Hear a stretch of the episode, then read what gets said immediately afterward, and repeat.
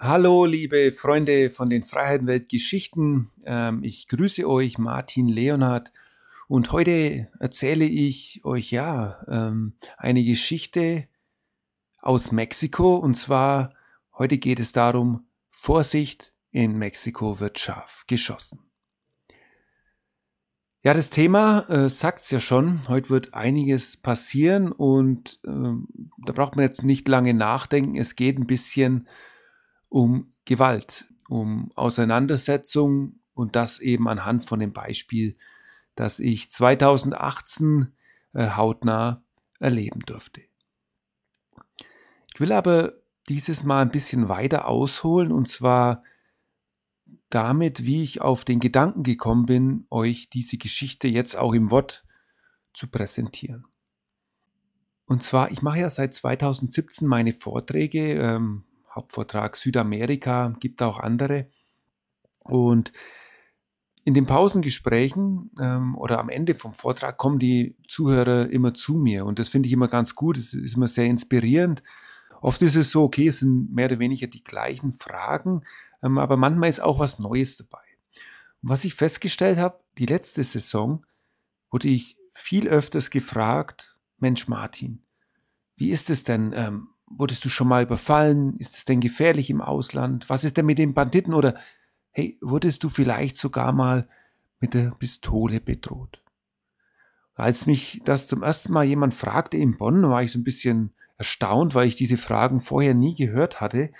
Und genau an diesem Termin in Bonn hatten das mich bestimmt drei oder vier Leute gefragt. Jetzt vor kurzem in Neu-Ulm auch wieder mindestens zwei. Und dann habe ich mich gefragt, woher kommt denn das jetzt eigentlich? Weil vorher war das anders. Vorher waren immer so diese, ja, positive Fragen. Wie ist es denn in der Wüste? Ist es wirklich so schön? Wie ist es denn mit den Menschen? Oder einfach mal Lob. Martin, das ist ja cool, wie du auf die Menschen zugehst. Ähm, dann diese Abenteuer, ähm, all solche Sachen, aber nicht sowas extrem Negatives. Ich denke, ein Stück weit hängt es damit zusammen mit den Unruhen, die ja, letztes Jahr und so ein bisschen das Jahr zuvor Südamerika beschattet hatten, also in Chile, Ecuador, ähm, auch Bolivien war einiges geboten. Venezuela ist ja ein Dauerbrenner, was das angeht, äh, Unruhen und politische Probleme. Und ich denke, dass das durch die Medien natürlich auch nach Deutschland kommt und dass jene Themen im Kopf der Menschen sind und wenn sie dann zu meinem Vortrag kommen, das immer so ein bisschen mitschwingt. Also ich denke mal, das ist ein Grund für diese Fragen. Nun gut, jetzt haben mich diese Fragen natürlich dann so ein bisschen getriggert, mal drüber nachzudenken, okay, Martin, ist dir eigentlich schon mal was Schlimmes passiert? Und da muss ich ganz ehrlich sagen, ich war ja das erste Mal mit 19 Jahren unterwegs in Neuseeland, habe in Afrika gewohnt, ich habe mal Südamerika zu Fuß gemacht und jetzt am Ende natürlich diese dreieinhalb Jahre am Stück. Jetzt war ich noch in die USA, Kanada. Also ich habe schon viele Kilometer in anderen Ländern verbracht, viel Zeit. Insgesamt mehr als sieben Jahre meines Lebens war ich im Ausland. Und also diese extreme Gewalt, also wo man verletzt wird mit Waffen, Messern oder also was man immer so hört, diese Horrorgeschichten, das konnte ich persönlich am eigenen Leib nie erfahren.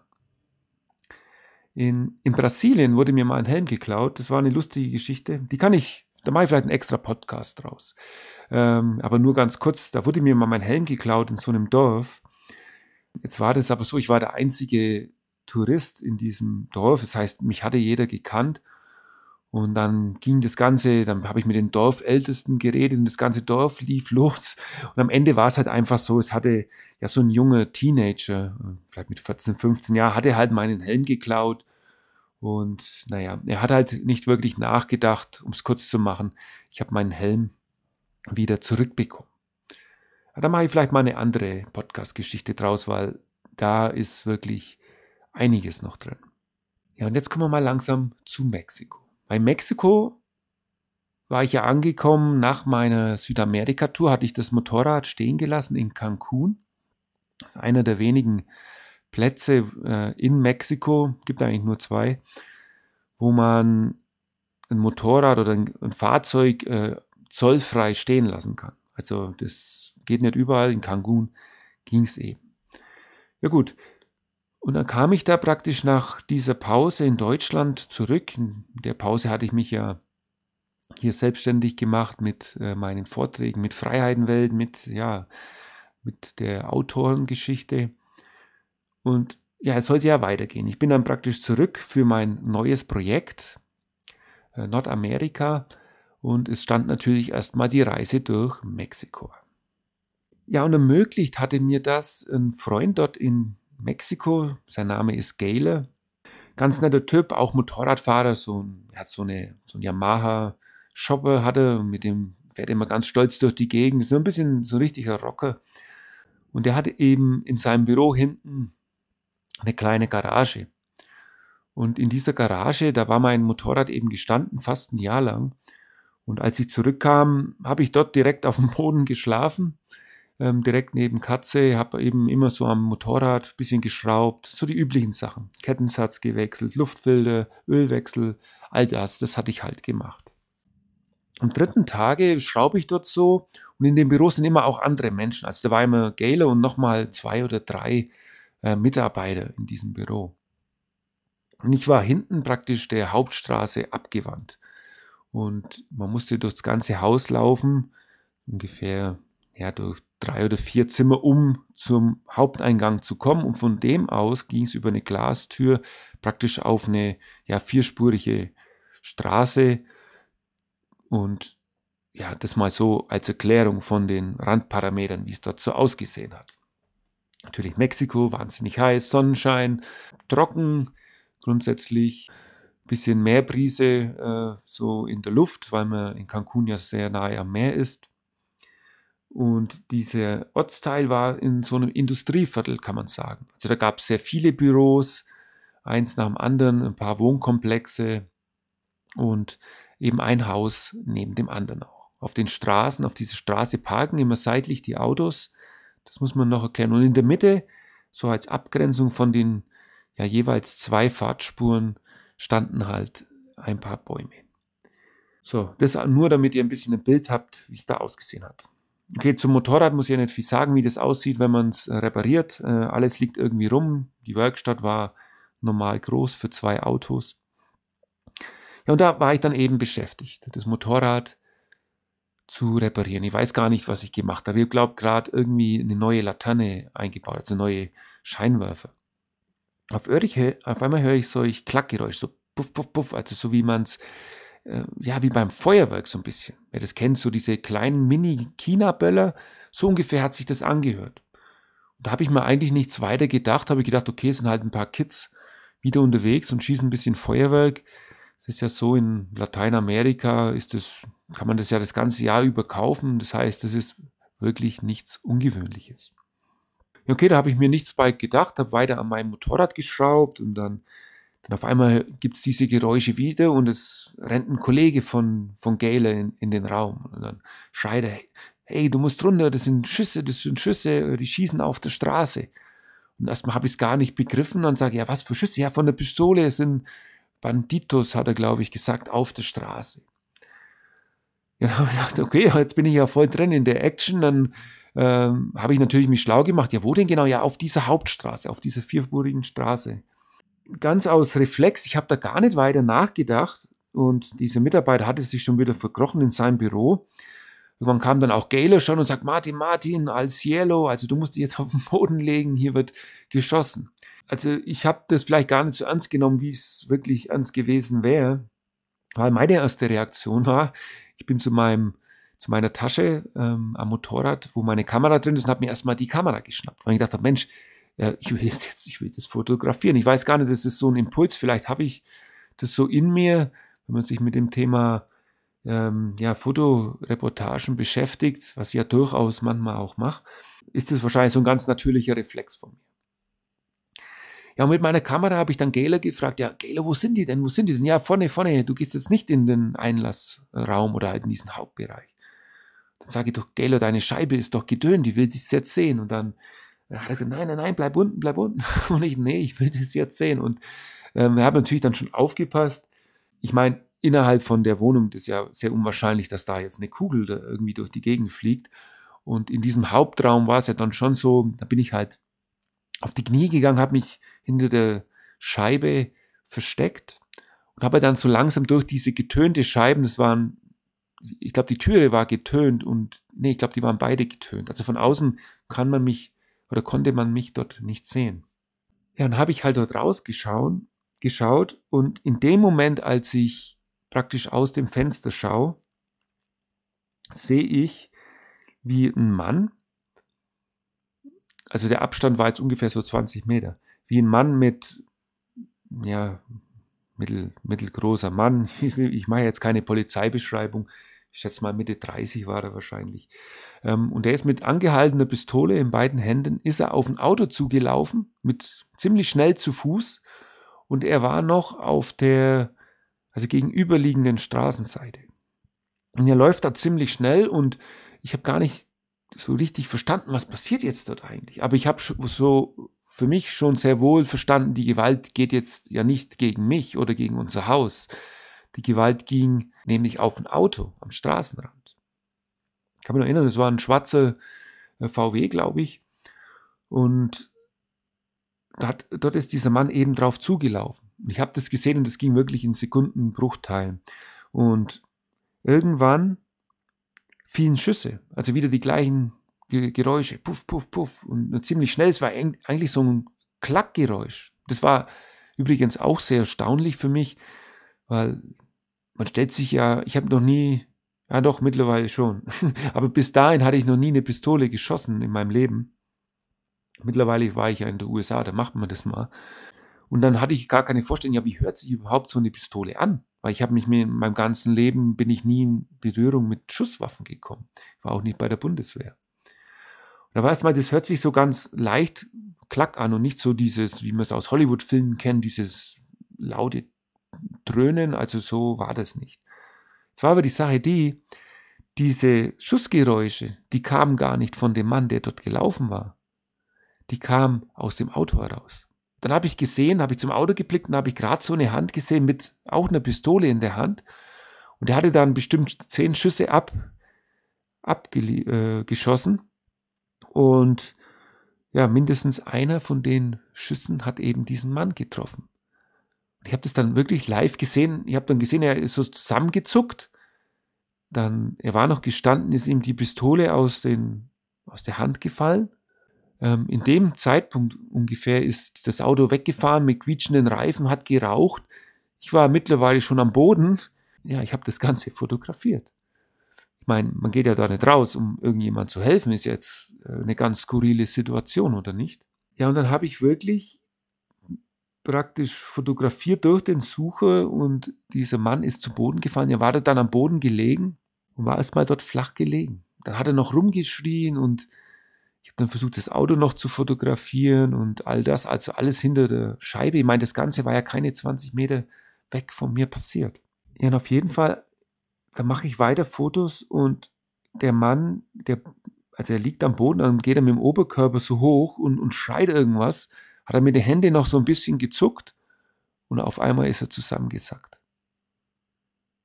Und das war dann für mich, es war das erste Mal in meinem Leben, dass ich jemanden sterben habe sehen.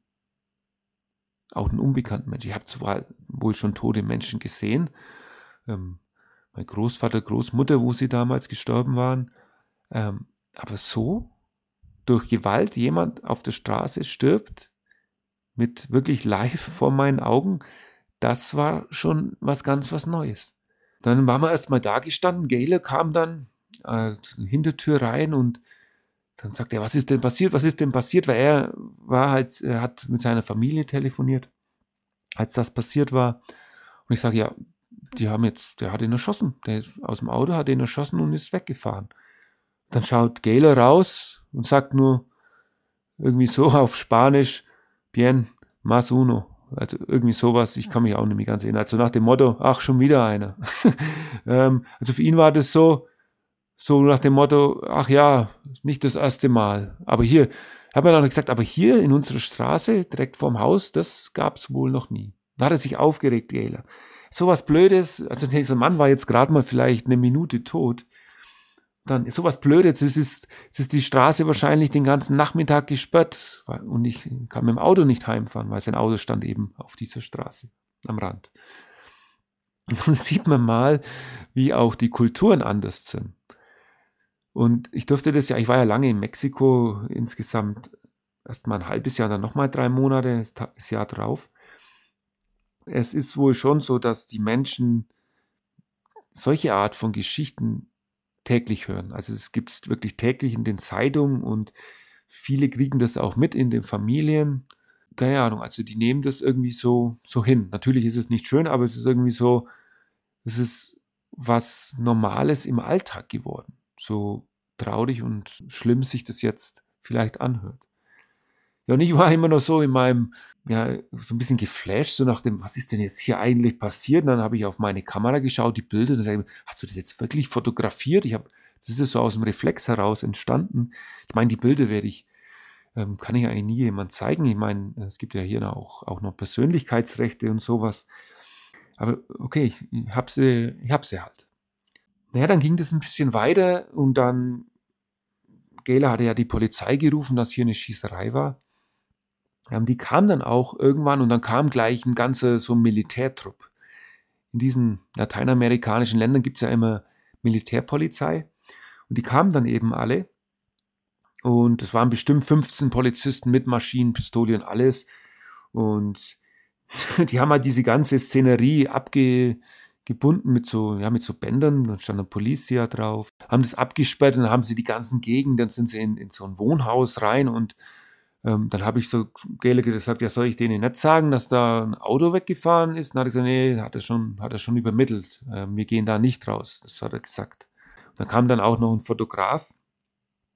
Danach, der die Szenerie schnell fotografiert, der war vielleicht fünf Minuten da dann war das, das hat man auch so angesehen, auch schon wieder einer und dann sind die abgehauen.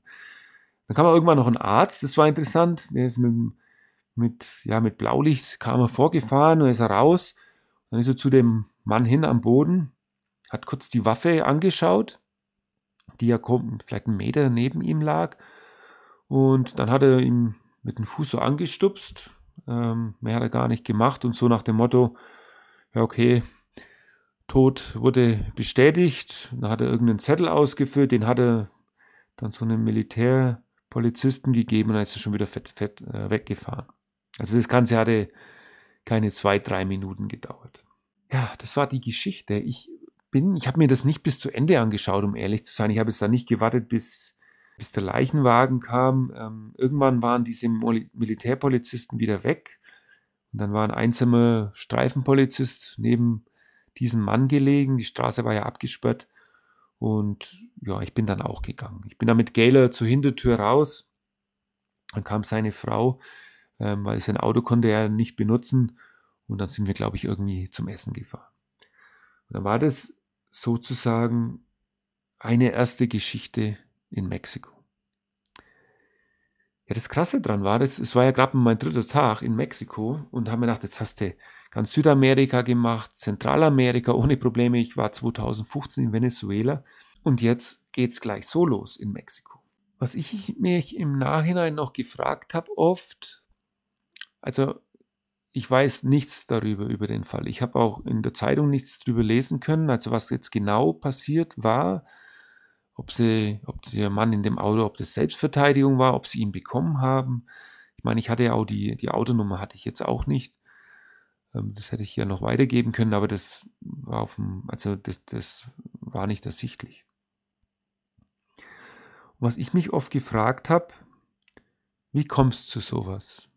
Es war ja unter der Woche, nachmittags um zwei, ich glaube am Dienstag war es, ähm, vielleicht zwei oder drei Uhr nachmittags, oder kann auch schon vormittags gewesen sein, um 10 Uhr. Macht mehr Sinn, weil wir sind danach, glaube ich, essen gegangen.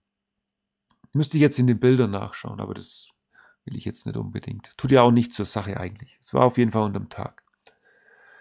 Und ich hatte mich oft gefragt, wie hat dieser Mann, also dieser Mann, der verstorben ist, eigentlich gelebt? Man weiß ja nie. Er schien mir nämlich nicht, also er hat jetzt nicht vom Äußeren her wie so ein typischer Bandit ausgesehen, falls es dieses Bild überhaupt gibt. Ähm, Abgesehen von dem, was die Vorstellung mit uns macht, wenn man irgendwelche Hollywood-Filme anschaut. Oder mexikanische Gangsterfilme, das macht ja, spielt ja keine Rolle. Da habe ich mich oft gefragt, vielleicht war er ja Familienvater. Vielleicht hatte er ja zwei, drei Kinder zu Hause. Vielleicht hatte er finanzielle Probleme. Vielleicht wollte er dieses Auto wirklich stehlen. Aber das wäre, er ist ja offen auf diesen Mann zugelaufen. Und ich habe ja nicht gesehen, was zuvor passiert war. Ich habe ja nicht gesehen, ähm, welche Schüsse zuvor fielen. Ähm, vielleicht hat er, er sich ja verteidigt. Aus irgendeinem Grund. Und die Banditen waren die im Auto. Also, also all das, das weiß ich nicht. Und das wissen wahrscheinlich auch die Polizisten nicht. Und die Sache ist halt die, egal um was es dort ging, können auch Drogen im Spiel gewesen sein, ging wahrscheinlich um Geld. Ähm, ich glaube jetzt nicht, dass das irgendeine Tat war aus familiären Gründen, irgendwie Liebesschmerz oder sowas. Das glaube ich nicht. Häusliche Gewalt ist ja auch ein Thema in Lateinamerika. Das glaube ich nicht. Ja, und dann, dann lässt dieser Mann jetzt vielleicht äh, seine Familie zurück, seine Frau, alles. Und wie es in diesen Ländern so ist, er wird wahrscheinlich eine Familie zurücklassen, völlig ohne Unterstützung. Wie gesagt, ich weiß das alles nicht, aber so habe ich mir das vorgestellt. Und der Punkt ist einfach, es spielt auch irgendwie gar keine Rolle, wer jetzt der Böse war in der Geschichte. Die Frage ist, war es jetzt das wirklich wert? Und ich war, für mich war es so schockierend, weil ich es ja nie zuvor gesehen habe, wie, ja, wie so eine Kugel ein Leben so schnell auslöschen kann. Also auch Menschenleben. Und dass es in manchen Ländern nicht nur Fiktion ist, sondern dass das wirklich passiert. Und wenn man da mal so die Statistiken sieht, jetzt in Mexiko, Todesfälle in Mexiko-Stadt, ähm, wird ja Mexiko-Stadt oder Mexiko, das Land, äh, überholt ja langsam so im Schnitt Venezuela. Also wenn ich die letzten Nachrichten, die ich darüber gelesen habe, lange Zeit galt ja Caracas in Venezuela als die gefährlichste Stadt unseres Planeten mit knapp 5000 Motten pro Jahr. Also das ist jetzt eine Zahl von 2015. Ich glaube, mittlerweile ist es sogar eher weniger, weil viele Menschen Venezuela verlassen. Ja, und ungefähr die gleichen Zahlen hat man mittlerweile in Mexiko-Stadt. Also nur in Mexiko-Stadt. Cancun ist ja eine eigenständige Stadt, hat natürlich seine eigene Statistik. Und sagen wir mal, es werden 380 Menschen pro Jahr ermordet oder 400 einfach nur eine Zahl. Ich weiß die Daten nicht, das ist nur geschätzt von mir. Und dann geht es ja auch in eine hohe Dunkelziffer. Dann wäre das ja ein Toter pro Tag. Das heißt, pro Tag wird einer aus dem Leben genommen durch Schusswaffen. Ich glaube, so viel haben wir in Deutschland äh, bei Weiben nicht auf die ganze Fläche im Jahr. Und es regt natürlich schon zum Denken an. Ich hatte ja danach, bin ich weitergereist und es ging ja nämlich noch weiter. Ich bin dann gleich die Woche drauf von Cancun aus Richtung Belize gefahren, also einfach die Straße südlich. Und dann war ich in Playa de Carmen, das ist ein ganz beliebter Urlaubsort, auch sehr viele Touristen, hauptsächlich äh, US-Amerikaner. Und dort war es auch so, ich war im Hostel und zur Nacht hört man auf einmal Schüsse und das waren andere Schüsse, das waren richtig Schüsse von Maschinenpistolen. Da war ich gerade so an der Bar gesessen mit den Menschen von diesem Hostel, habe ein bisschen was getrunken. Und, und dann die auch, oh ja, jetzt, jetzt schießen sie wieder. Also es war auch dort so eine ganz normale Reaktion. Und am nächsten Tag war dann zu lesen in der Zeitung, dass es einen Schusswechsel gab, und zwar zwischen ja, einer Drogengang und einer Gruppe Polizisten. Und dass drei Menschen erschossen wurden. Der Wahnsinn, oder? ja, das war auch nicht gegen mich gerichtet. Und es war jetzt schon wieder Mexiko. Und wie gesagt, aus anderen Ländern kenne ich solche Geschichten nicht. Und dann gab es noch die Geschichte mit dem deutschen Fahrradfahrer und dem polnischen, die auf übelste Weise ermordet wurden. Und zwar im Bundesstaat Chiapas. Das ging ja damals, 2018 war das, im April, durch alle Medien, auch in Deutschland konnte man lesen in der Zeit, in der Süddeutschen, in der Fränkischen, also unsere Zeitung hier vor Ort, überall war das gestanden. Dort wurden eben diese beiden Fahrradfahrer angegriffen und geköpft und ähm, ja, dann praktisch neben der Straße hat man sie gefunden. Das ist jetzt wirklich nur eine Geschichte. Und das hatte ich nur miterlebt, weil ich knapp einen Monat später durch die gleichen Gegend gefahren bin. Und das habe ich dann immer mitbekommen, weil alle Menschen genau darüber geredet haben. Und das Schlimme an dieser Tat war diese extreme Brutalität in dem Ganzen. Damit will ich es jetzt mal bleiben lassen. Das war jetzt schon sehr negativ genug. Ich kann euch nur sagen, Mexiko hat durchaus auch seine schönen Seiten und man kann Mexiko auch sicher bereisen. Ähm, und dass ich das so erleben durfte in Cancun, das war ja absoluter Zufall.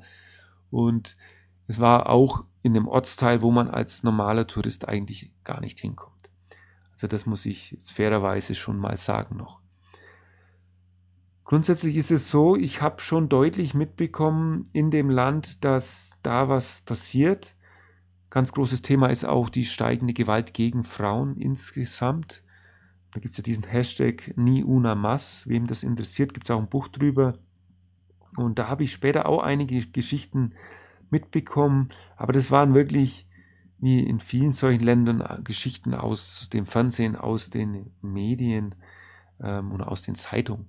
Also das kann ich alles nicht an eigener Haut bestätigen. So, es heißt ja Freiheitenwelt, einfach schöne Geschichten.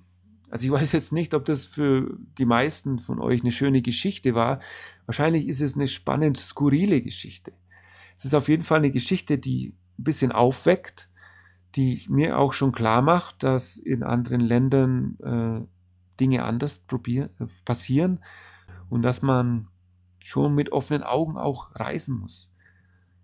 Und dass man auch hinhören muss. Und wenn die Leute sagen, man soll besser nicht in die Gegend gehen, dann sollte man es auch vielleicht besser lassen. Ja, das war jetzt diese Geschichte. Ich hatte darüber schon einmal in der Motorradabenteuer einen Bericht geschrieben. Da war das gleich einleitend. Hatte ich diese Geschichte erzählt, aber nur ganz kurz. Und das war jetzt sozusagen die lange Version. Und wenn mich jetzt nochmal jemand fragt, ob mir schon was passiert ist äh, auf Reisen, kann ich eigentlich immer nur sagen, nein, mir ist nie was passiert, aber es gibt andere Menschen in Ländern, denen passiert was ich brauche das jetzt gar nicht mehr weiter kommentieren. Das kann sich jetzt jeder seinen eigenen Kopf drüber machen.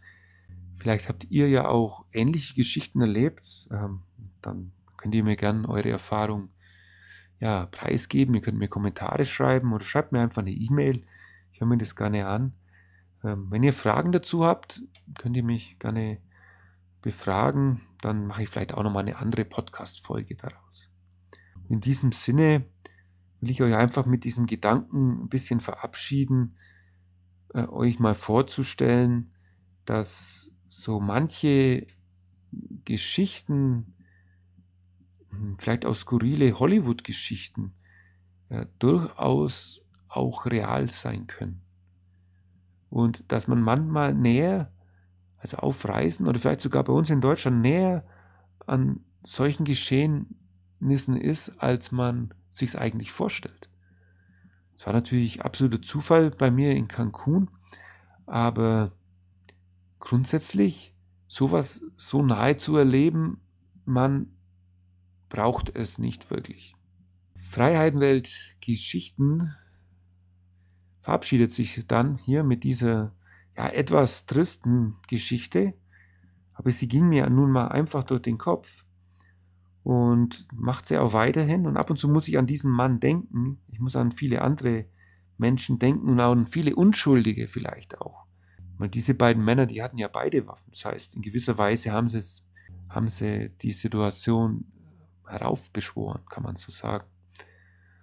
Und es gibt aber bestimmt auch Menschen, die werden getroffen, weil sie einfach zur falschen Zeit am falschen Ort sind. Ja, und das ist vielleicht dann meine große äh, Weisheit aus dem Ganzen. Wenn man reist, geht immer dorthin, wo ihr euch wohlfühlt, ähm, folgt ein bisschen den Menschen, die euch sympathisch vorkommen und dann ist man eigentlich immer auf der sicheren Seite. So war das mein ganzes Leben und so werde ich jetzt auch in Zukunft weitermachen. So, in diesem Sinne verabschiede ich mich jetzt. Ich hoffe, ihr seid ein bisschen angeregt im Gedanken. Den Freiheitenwelt Podcast gibt es mittlerweile auf Spotify, iTunes, ähm, Android. Natürlich könnt ihr mir auf meiner Homepage folgen und abonniert das Ganze, ähm, hört es euch an und ich freue mich schon auf die nächste spannende, spontane Episode hier im Kanal. Bis dahin, bis zum nächsten Mal. Ich wünsche euch alles Gute. Tschüss.